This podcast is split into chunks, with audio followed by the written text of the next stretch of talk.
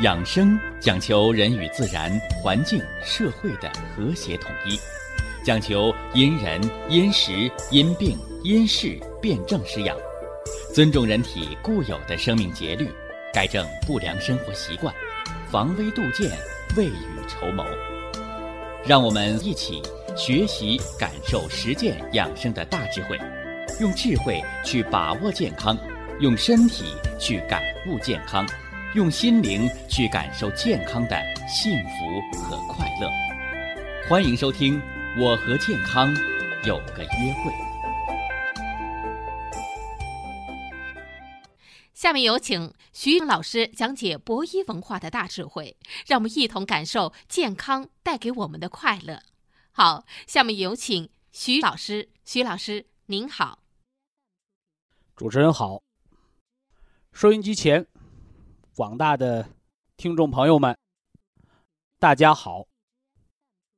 欢迎各位呀，来继续收听、关注咱们的中医健康管理，感受中西结合的养生文化大智慧。我们上回啊，给大家说了细胞当中所藏着的。五脏，中医，他把人呢看作一个有机的整体，甚至于呢把人和天地自然和谐统一为一体，简称为天人合一。哎，这叫合二为一的学说。而西方医学呢，哎，他把人呢划分，啊，把人呢划分为十大系统。啊，由系统又划分为器官，啊，发现每个器官又有不同的组织，是吧？啊，把组织再划分，划分到细胞。呃，我们上大学那个时候说，细胞是人体最小的单位，是吧？后来发现还能分，啊，细胞又划分什么呢？又划分到细胞膜、细胞质、细胞核。以及充盈的细胞液，那在细胞核当中又找到了 DNA，哎，我们叫遗传基因片段，啊，就越分越小，啊，你看啊，东西方文化的差异，啊，一个是化整为零，啊，一个是合二为一，是不是啊？正好两个相反的方向，呃，但是不要紧啊，都是在研究生命科学，啊，表面上是对立的。而实际上呢，只要是为了生命，它就统一的方面。那么上回呢，我们给大家讲了《黄帝内经》，讲了人体的生命的构成。人之始生，先成精，精成而脑髓生，骨为干，脉为营，筋为刚，肉为强。皮肤坚，而毛发长，骨入于胃，脉道已通，四气乃兴，是吧？我们把头半段给大家做了分析了，啊，肾主骨，骨是细胞的支架，脉为营，是吧？血脉是细胞的营养，筋为刚，啊。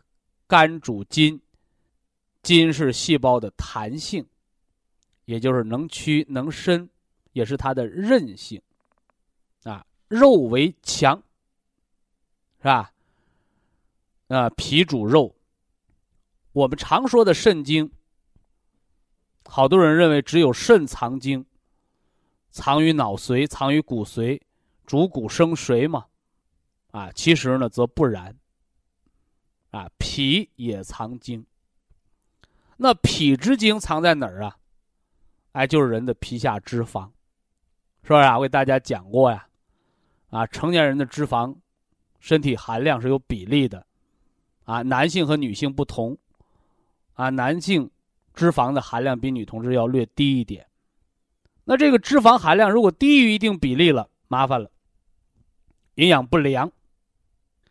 那反过来呢？有的人说：“那瘦子不好，我猛吃我肥呀。”啊，过度肥胖，脂肪含量超过一定比例，啊，同样月经也干了。哎，所以中医讲究的是中庸之道，说的是平衡。啊，多了多了是病，少了少了还是病。所以肾经的储备在脑和髓，而脾经之储备就是肉为强啊，肉为强。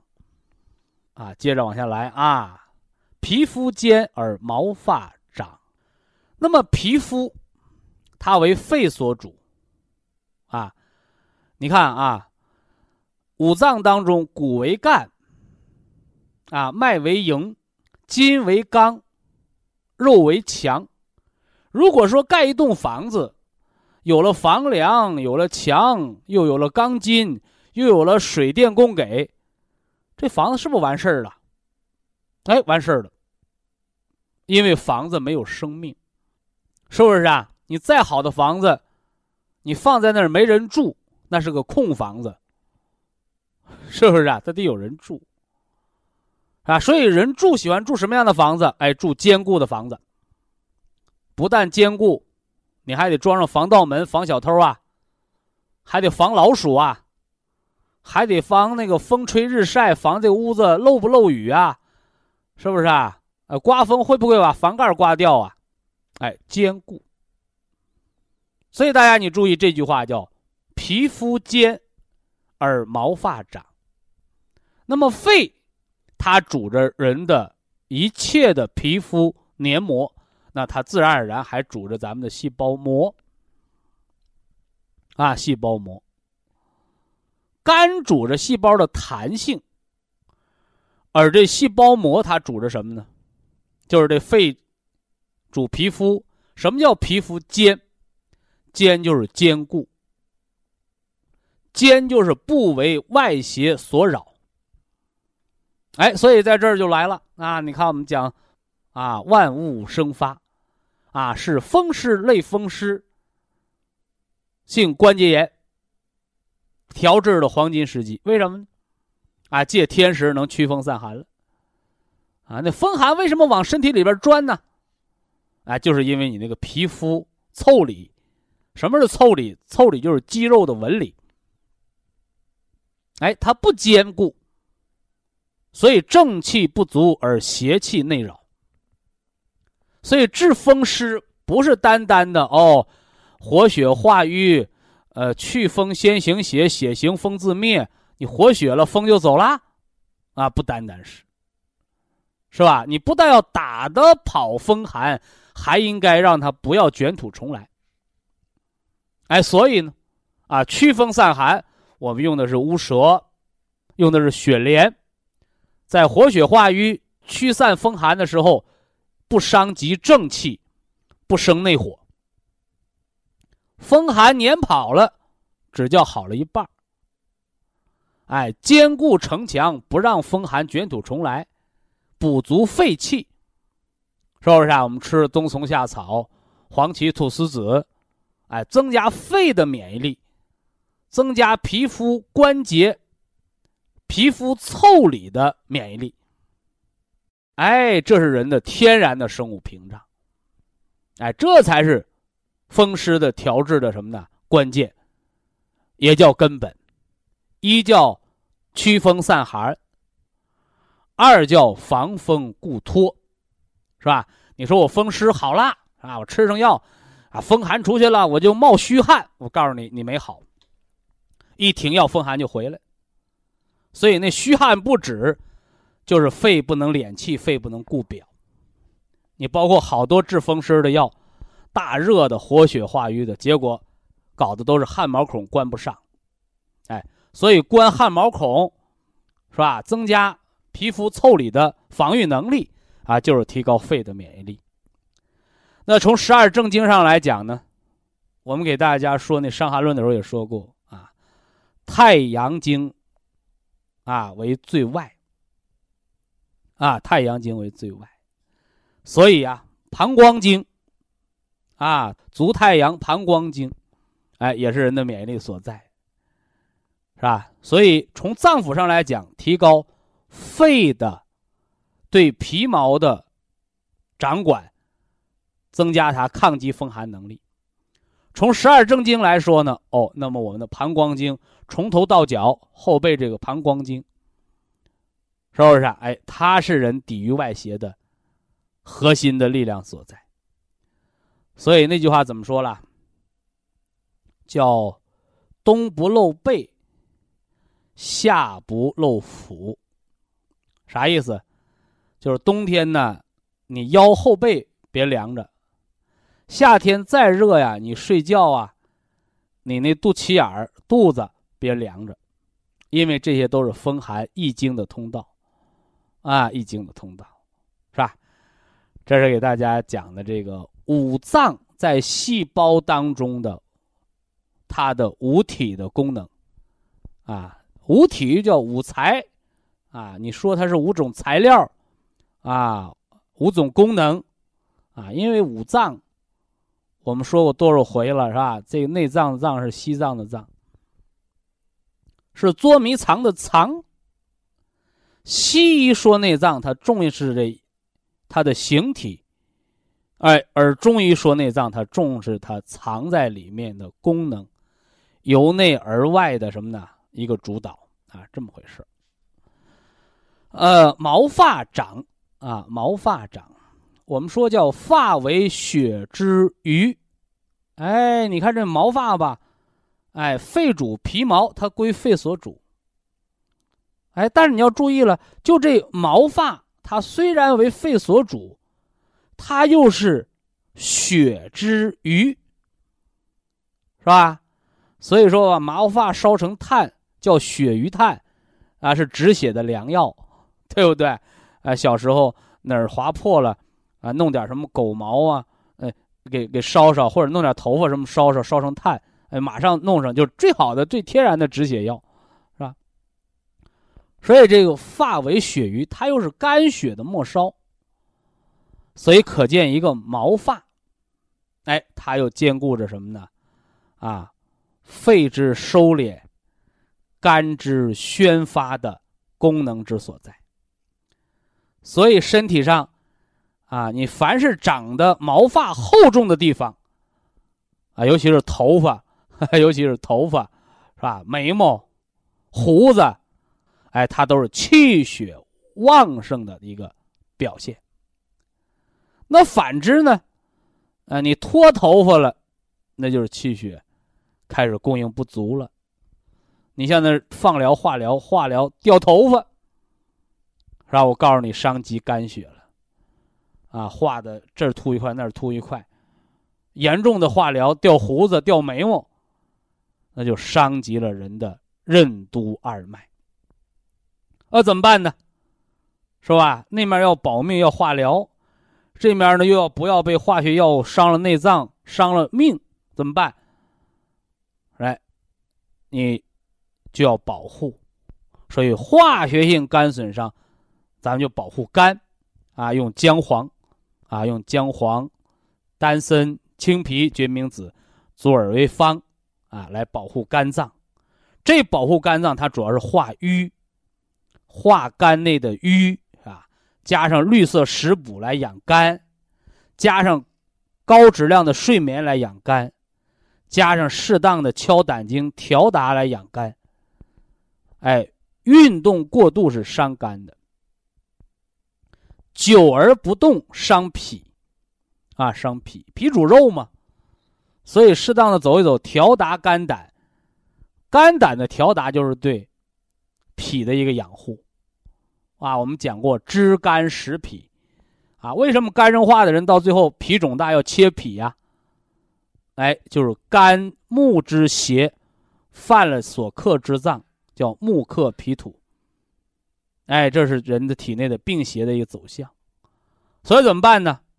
哦，当你肝脏受损的时候，你就要把脾保护好，同时调理肝。啊，你不能说这个城池失守了，下个城池也丢了，那那不麻烦了吗啊，所以呢，有人说叫叫防守是最好的攻击，是吧？什么样的人才能立于不败之地啊？啊，善于固本，善于什么呢？守拙。什么叫守拙？守拙是守住你那个根本，守住你那个老家。那人的老家是什么？人的老家就是元气呀，对不对？啊，那人的根本是什么？就是元气养着五脏，这五个老哥五几个，他能够完成你的生命功能。啊，这五脏哪个报废了，他都绕命啊！哎，所以叫人之生命，元气为根，五脏为本，内调于根本，才能外达于肢节。啊，千万不能干那个舍本逐末的傻事儿啊！中医嘛，要合二为一的，五脏皆兄弟。五脏和元气之间是儿子和母亲的关系，是不是啊？五个儿子和母亲的关系，所以他们是相互关联的，它不是孤立存在的，是吧？所以呢，我们了解了五脏的各自的功能，五脏和它五体的功能，五脏和细胞的功能，这都是化整为零的学习方法。那么我们将来还要学习五脏之间，甚至。五脏与六腑之间，要研究这些脏腑之间的十大关系，哎，这就实现了阴阳五行疗法的深刻调理。所以呀，人得疾病是犯了错误，生活当中犯了错的结果。但是在调治疾病的时候，你改错，只是疾病不再发展，不再加重了。而你补救疾病造成的损失的时候呢，它需要的是阴阳和五行之间的脏腑的辩证，啊，这大家要注意关注啊。呃，把这后半句说完，骨入五味，脉道已通，四气乃行。哎，你看就这么十二个字啊，骨入于胃，告诉大家，人是铁，饭是钢，人活着。食五谷之气，是吧？人要有骨气，是吧？好多人认为哦，要有骨气就是硬汉嘛，得有骨头，不能做那个什么呢？见谁都下跪软的，好像是骨头的气，骨头的气儿在哪儿来的？所以叫五谷杂粮之气，是不是啊？谷谷子这个小米儿，它最有生发之气。所以你吃了种子的精华，是吧？吃粮食，你才能增加谷之气。所以这两个谷，你看中国古代啊，呃，同音字它都是有相近之意，或者有相关之意，啊，这是写到了“民以食为天，五谷杂粮为主食，食五谷之气，养五脏之气，养元气”啊。那么下半句就是“脉道已通”。啊，血脉长哪来的？不是你吊瓶子吊进来的，是食五谷之气，养五脏之气。那养五脏之气什么气呀？啊，四气乃行。一说四气乃行，好像是一年四季，春夏秋冬。说身体里边也有春夏秋冬吗？没错。身体里头不但有一年的春夏秋冬，还有一天的春夏秋冬，是吧？晨起为春。正午为夏，是吧？黄昏为秋，夜半为冬。这个四气也是生长、收藏，它的变化，也是五脏主导、五行主导。所以啊，我们伟大的中国祖先，我们是从认识我们自己的生命，来开始认识这个世界，认识这个自然的。所以，这个科学是一门实践科学。所以中医，它的科学性还有待科学的进步，进步后的进一步证明。现在有中医有好多的这个方法呀，这个这个理论呢，用科学证明不了，啊，甚至有的人晃着脑袋哎呀，中医不科学。我说没错，中医不科学不是中医的错，是因为中医它是超科学、超现实的。是不是？所以只有科学发展到一定程度，就像原来好多人不承认经络的存在，后来有了电生理学，证明了穴位与穴位之间它的电阻比正常的皮肤之间电阻小。说经络是气血的和电阻的是电流的最小的通路，对不对？原来是认为不科学，现在证实了哦存在。所以不是中医不科学，而是中医超越科学。所以怎么办？我们学习中西结合的文化，我们同时跟着科学进步的步伐，那么我们就能站在生命健康的什么呢？康庄大道上。以下是广告时间。博一堂温馨提示：保健品只能起到保健作用，辅助调养；保健品不能代替药物，药物不能当做保健品长期误服。给大家说的是五脏六腑当中的脏腑关联。那个腰疼的啊，腿疼的。听众朋友，他就着急了，是吧？特别在我们这个健康的交流平台上，啊，我们最近接到了很多那个什么腰椎间盘突出的啊，什么坐骨神经痛的，是吧？还有这个这个颈椎病、肩周炎的，啊，来询问呢健康调理的方案，啊，甚至有的陈旧性的损伤，啊，要寻求系统的。中医健康管理的全面调节康复的方法，呃，其中呢也不免啊有走弯路的，是吧？那天我们就有一位朋友，啊，吃这个雪莲，啊，呃，结果吃了七八个月，啊，说腰疼腿疼还疼啊，啊，我就问他了，啊，我说你是风湿吗？他说我不是风湿。啊，我是退行性改变。我说你这不等于胡吃吗？拿着北京的车票，你要去哈尔滨，对不对？你坐的就不是这趟车呀！啊，结果我还说晚了，啊，说后来啊我改了啊，听课听明白，后来改了，啊，吃了三个月的骨碎补，哎，现在那个腰腿的疼痛。啊，已经很妥帖了，是吧？所以在这儿呢，就提示大家啊，咱们养生啊，要看菜、吃饭，量体裁衣。什么叫看菜吃饭呢？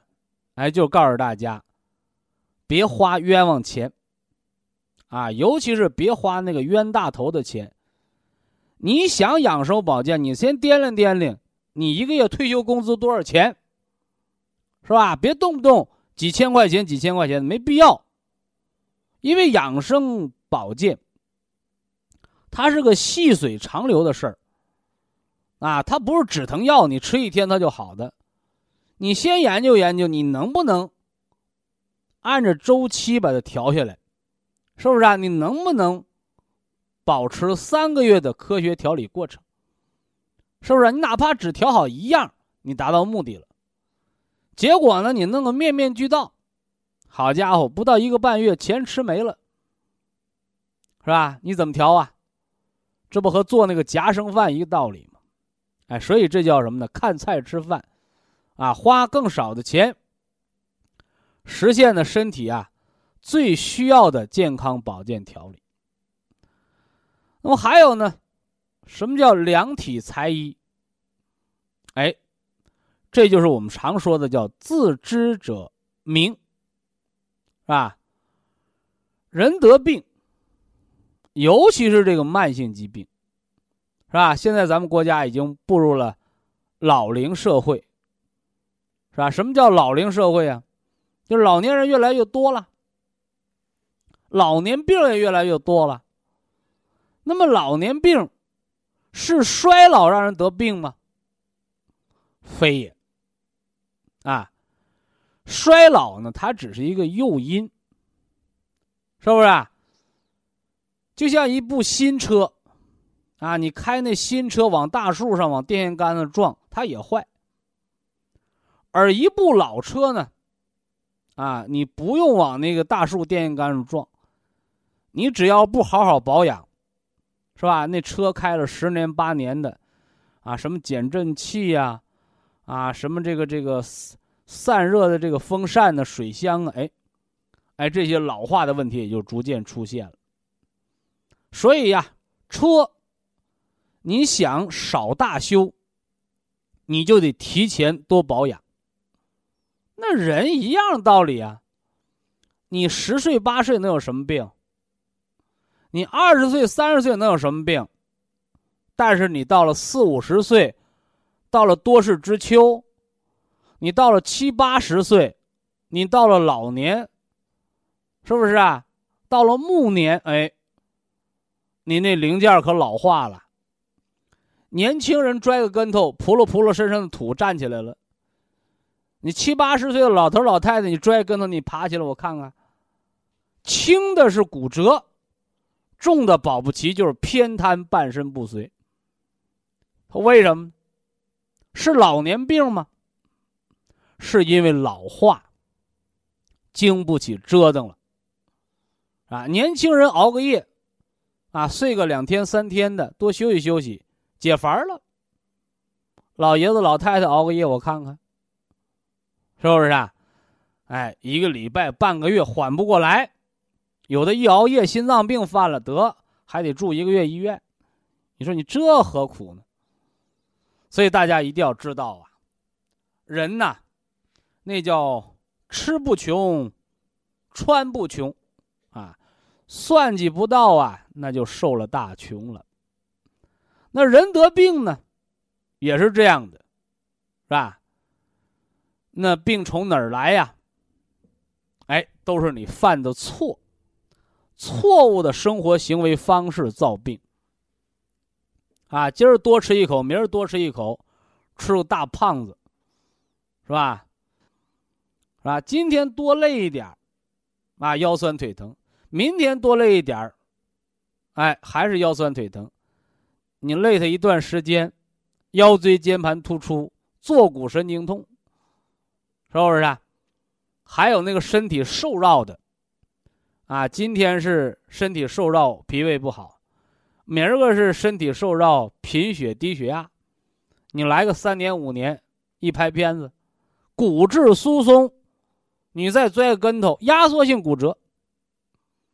所以正所谓“冰冻三尺，非一日之寒”，啊，所以希望大家呢，在身体调养方面，一。一定要知道病是怎么来的，因为治病实实在在的就是改错啊！千万不要认为是吧？我打个针呐，啊，我开个刀啊，把我几年、几十年犯的错误就能一笔勾销？哪来的那便宜事儿啊？是不是啊？医生给你手术啊，给你钉上这个夹板了。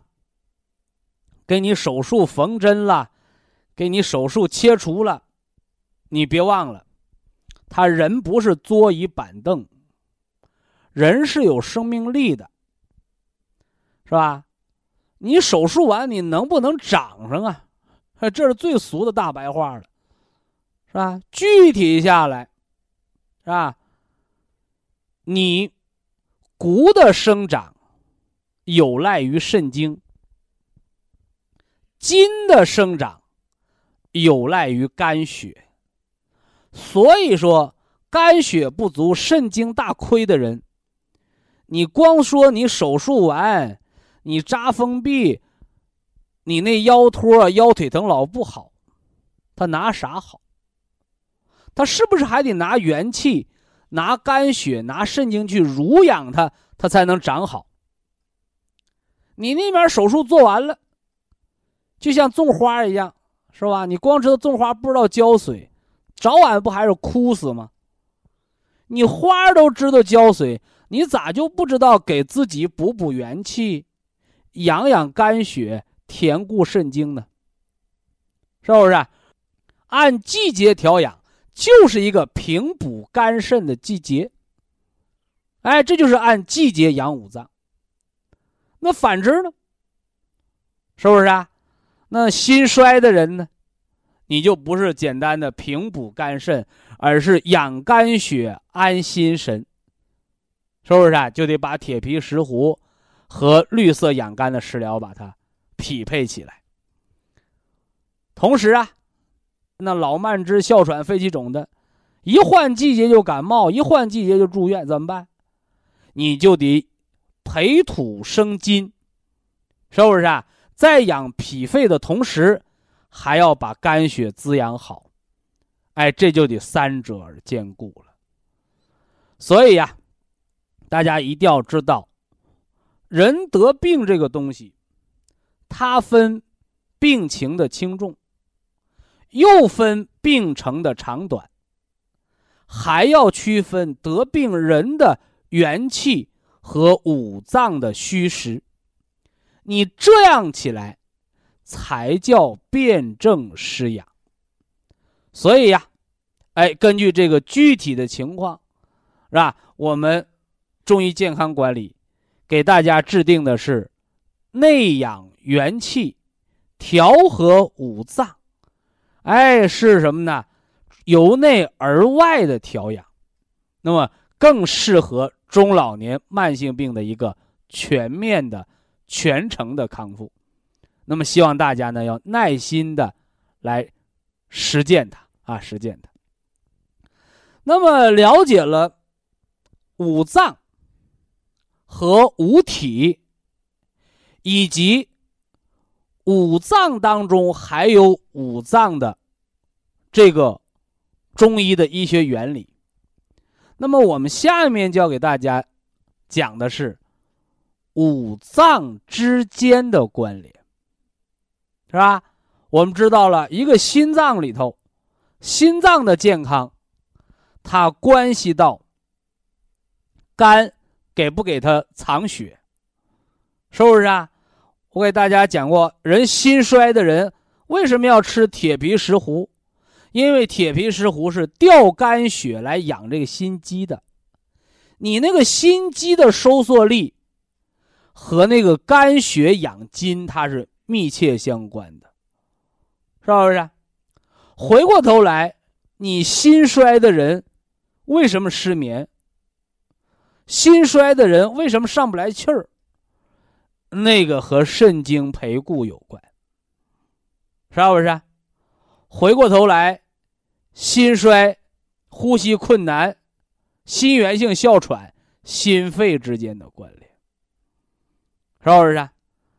还有啊，心衰的人为什么胆小？心和脾之间，它也有相应的关联。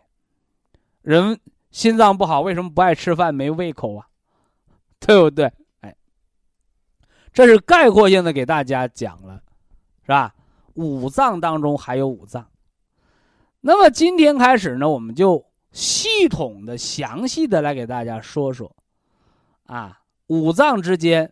每两个脏腑之间的密切关联，也就是五脏的十大关系啊，五脏的十大关系，让大家在进行四季养生、五行辩证的时候啊，知道这个季节你要重点的调哪个脏腑和哪个脏腑之间的关联，是吧？那么今儿我们第一要给大家讲的就是心肺。啊，心肺，《黄帝内经》上说呀，叫心为君主之官。一主藏血，二主神明，这是心，是吧？那么肺呢？在秋季养生的时候，我们给大家做过强调，是吧？肺是人的相父之官。什么叫相父？丞相啊，丞相，啊，皇帝老大，他老二，是不是？那这相父之官，他干什么的呢？治节出也，是不是？什么叫治节出也？治就是治理，节就是节制。哎，可见呢，这个肺脏相当于国家总理呀。啊，一要总揽大权，二还要约束权力，是不是？那么肺主气，主的是什么呢？宣降的功能。宣就是宣发，是不是啊？哎，宣是让你出汗，啊，为什么那些得风湿、类风湿、产后风湿的人，他老不出汗？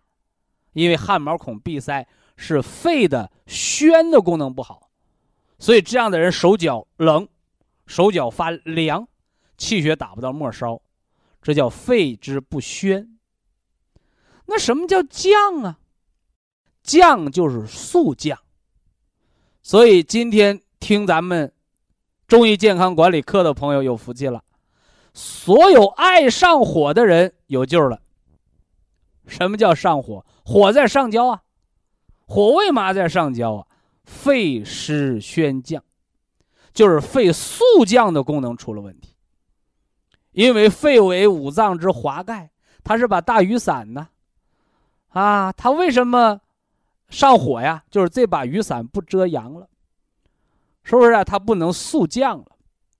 哎，这是单独的讲心和肺它的功能。那它的关系是什么呢？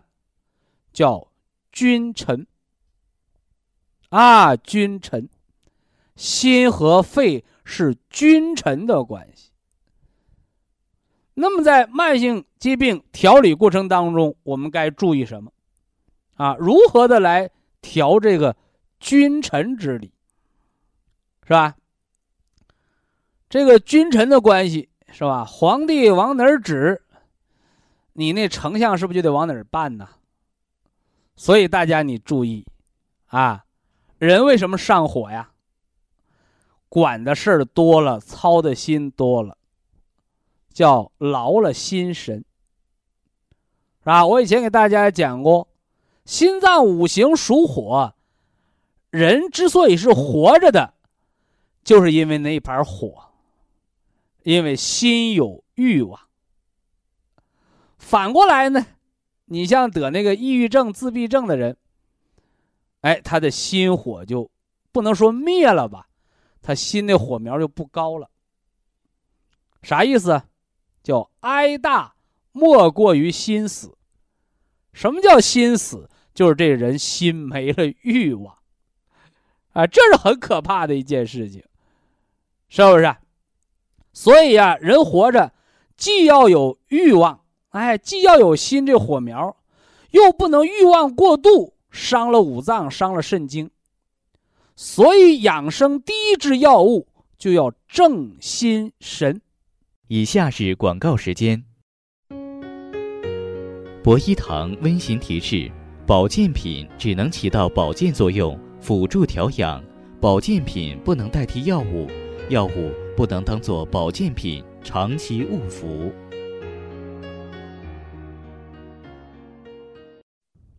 心和肺之间的君臣的关系，哎，特别给大家讲了。心脏，君主之官。肺脏，相父之官。那么心呢？它是来主血脉的，而肺呢？肺是来主气的。你看，气血是人生命之根本。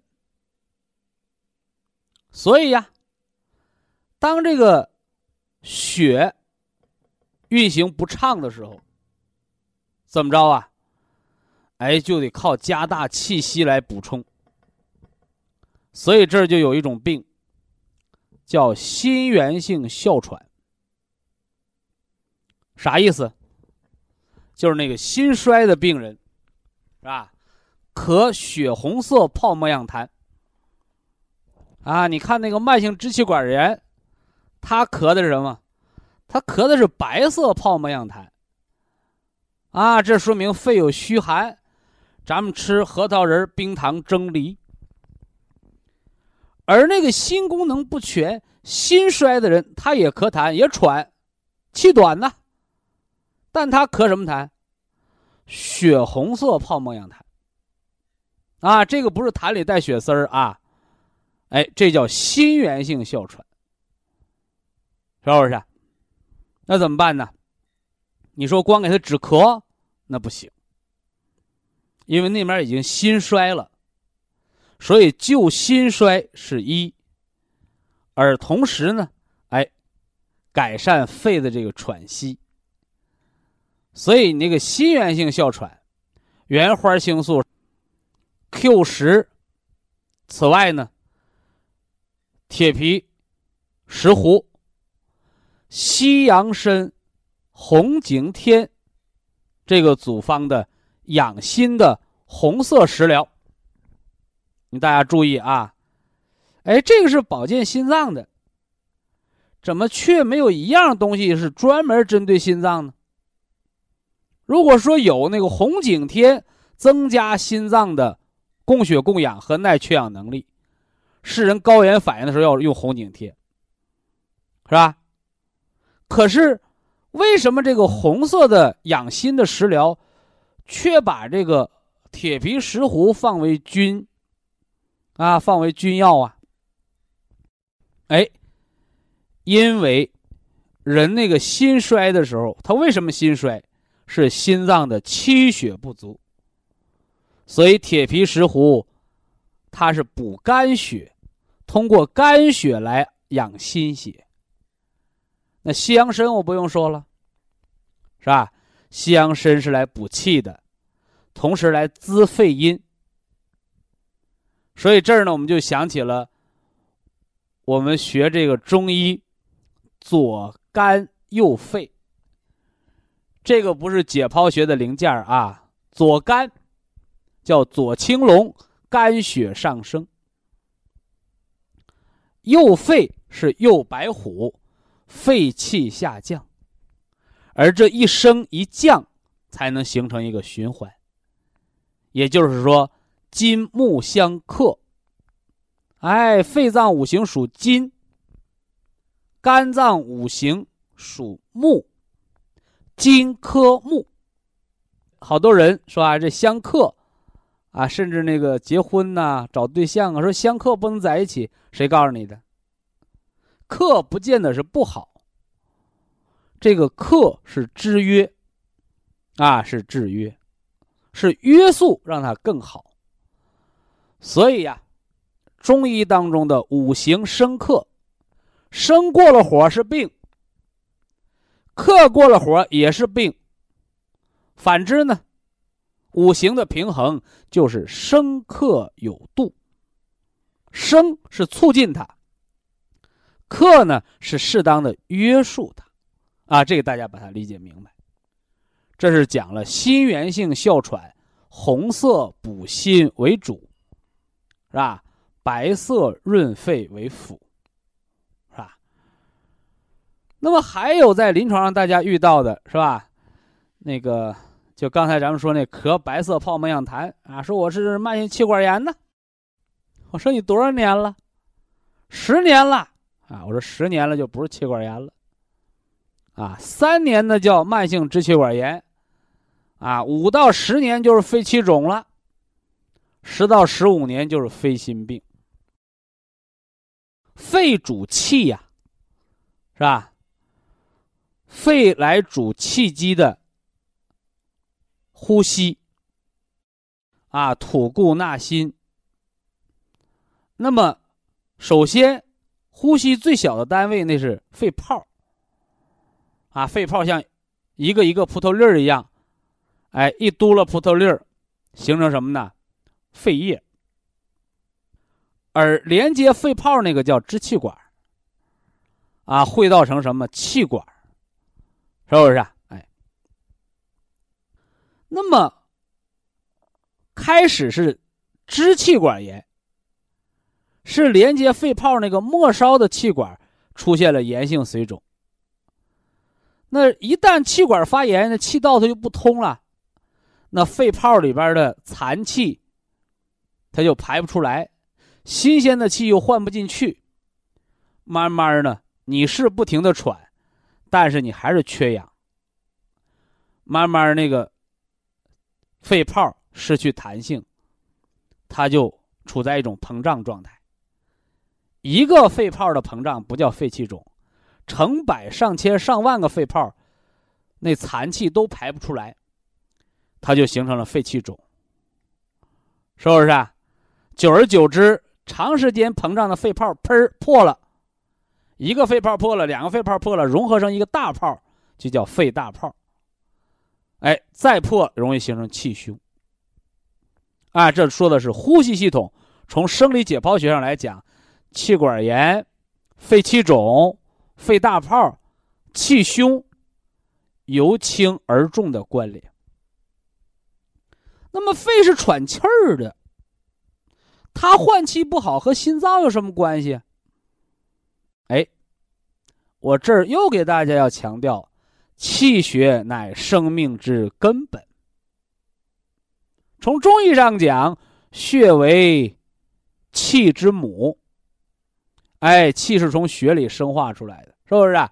哎，血为气之母，那么气为血之帅，气推着血走，有气你那才是活血，有气化的功能，人才能生化血，所以没有了这气儿。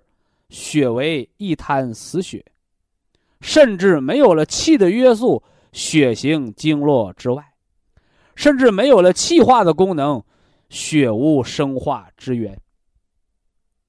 所以呀，中医当中讲阴阳互助、阴阳互根、气血互根的原则就在这里。哎，这是中医告诉大家气血之间的关联。所以肺不换气，那心脏就无血可调、无血可用，甚至那血缺乏动力，所以心脏就得拼命的跳、拼命的跳，结果跳来跳去，给自己跳的什么呢？肥胖了，啊，又心实肥厚，是不是？哎，这就形成肺心病。那么从西方医学的生理学上来讲呢，实际上就是什么呢？肺的过度换气，还是乏氧，啊，还是乏氧，结果心脏呢拼命跳动，啊，出现了心衰，心衰的特点，啊，叫肺动脉高压，啊，肺动脉高压，因为肺泡里气肿，哎，气压又高，它连接着心呐，肺动脉连连着什么呢？连着这个这个右心室啊，是吧？哎，右心室的血要送到那个肺脏去换了氧气。再回左心房，再给左心室送到全身嘛，是不是？哎，所以这儿呢，肺心病，它起因是肺的呼吸性的疾病，而它的结果是因为呼吸困难而导致了心脏的功能衰竭，也叫右心功能衰竭，就是心脏在肺这儿。气血循环出现淤阻，是吧？所以肺心病的人，虫草、黄芪、菟丝子这个组方的食疗啊，你要重点的补养肺气，而且光补肺，肺心病光补肺是不够的。就像我给大家讲过那个哮喘病，它不是单纯的肺病。他为什么上气儿不接下气儿啊？为什么肺气肿、肺大泡那气儿换不出来呀？哎，那个肾经大亏。哎，肾是元气的根源。哎，所以本着什么呢？哎，中医五脏之间的关联啊，虚则补其母，实则泻其子啊。是不是有湿邪了？哦，就要补肾经，啊，要补肾经，对肺心病的才能达到调节。而这时候有心衰，但是养心脏的不要加大量。那么有人问我了，说补养五脏和调固元气有矛盾吗？是不是？哎，我来告诉大家。元气乃五脏之根，五脏乃生命之本。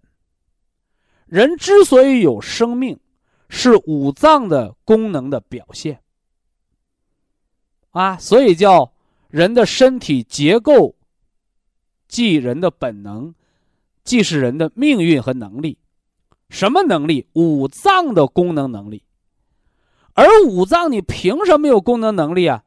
啊，是因为元气给你补给营养，通过元气这个根，元气供给五脏，五脏产生功能，五脏协调生命健康，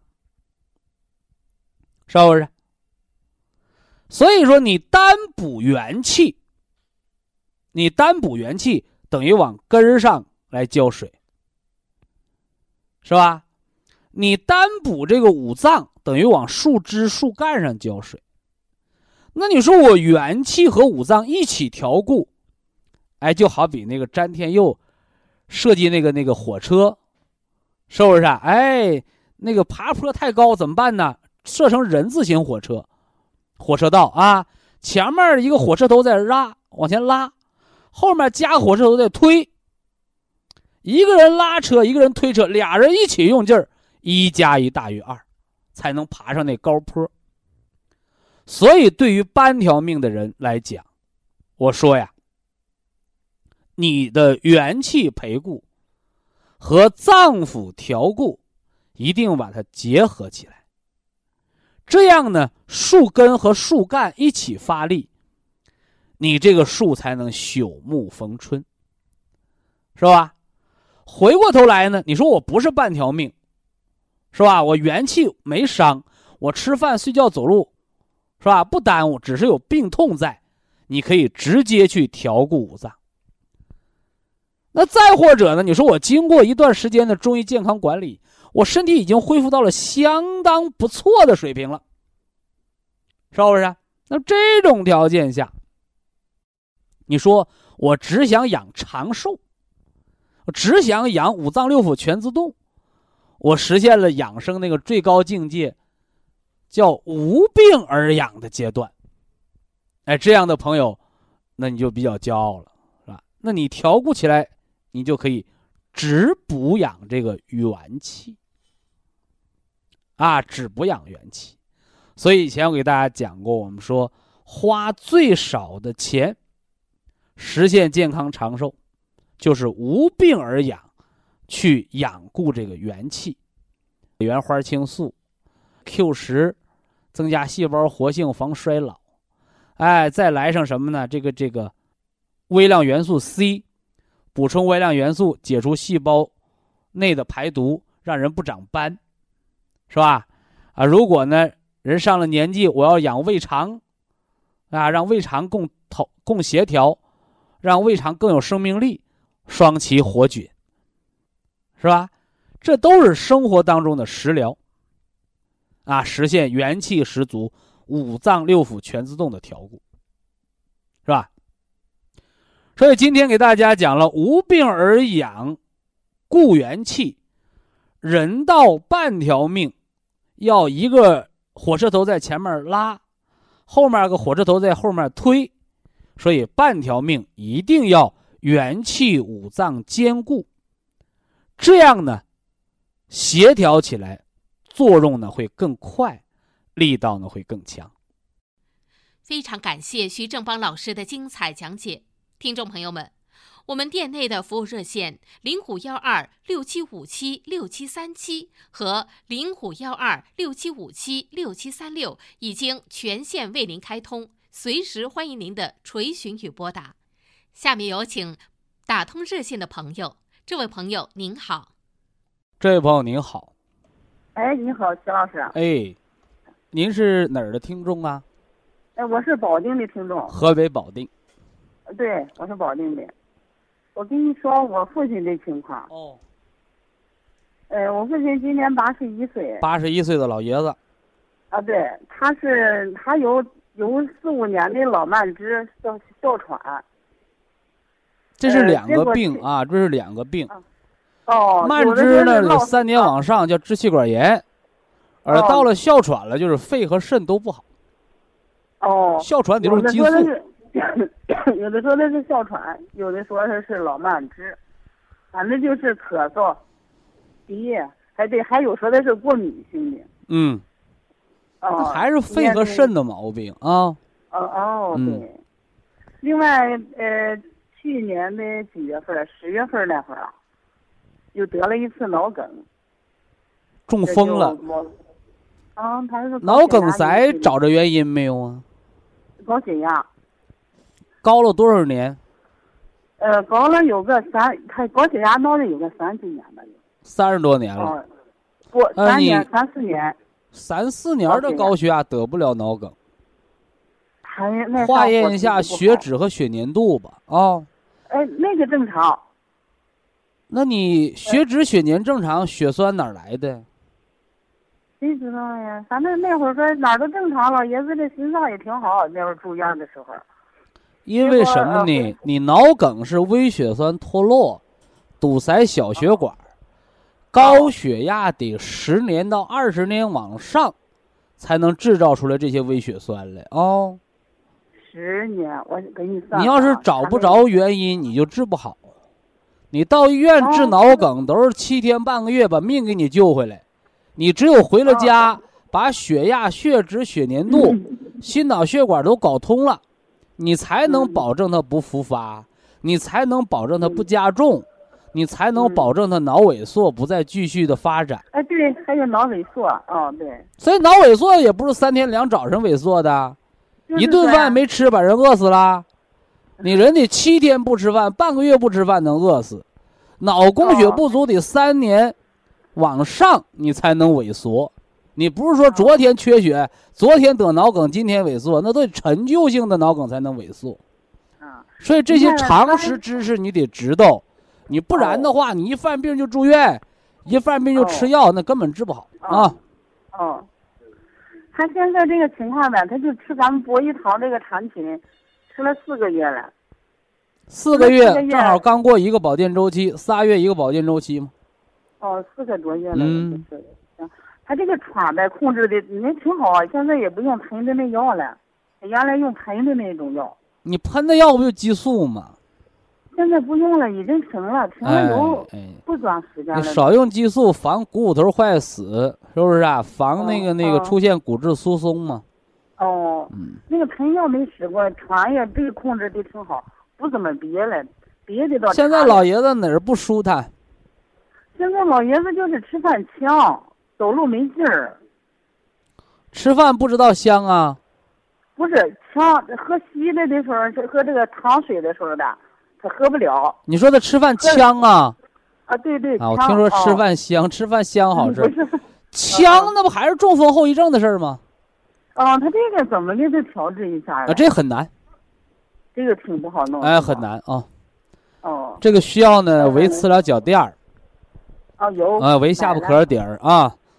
完了做那个呃连泉穴和那啊个夹车穴的按摩，这个中风后遗症的那个舌下啊神经的点穴法。啊。哦。此外呢，你给他按十二粒，吃三袋蓝莓普参康哦，现在是，Q 十按四粒吃。哦，Q 十按四粒吃。哦。哎，把春三月的调理结束之后，给他吃黑的四包，红的四粒儿，按中风后遗症调啊，按下三月调了啊。嗯行。黑的四包，红的四粒儿啊，哎啊，就按这个吃就成了。我们祝老爷子早日康复啊！好，非常感谢徐正邦老师，我们明天同一时间再会。听众朋友们，下面请您记好，苏州博一堂的地址是在人民路一千七百二十六号，服务热线零五幺二六七五七六七三六六七五七六七三七。好，非常感谢您的收听，我们明天同时间再会。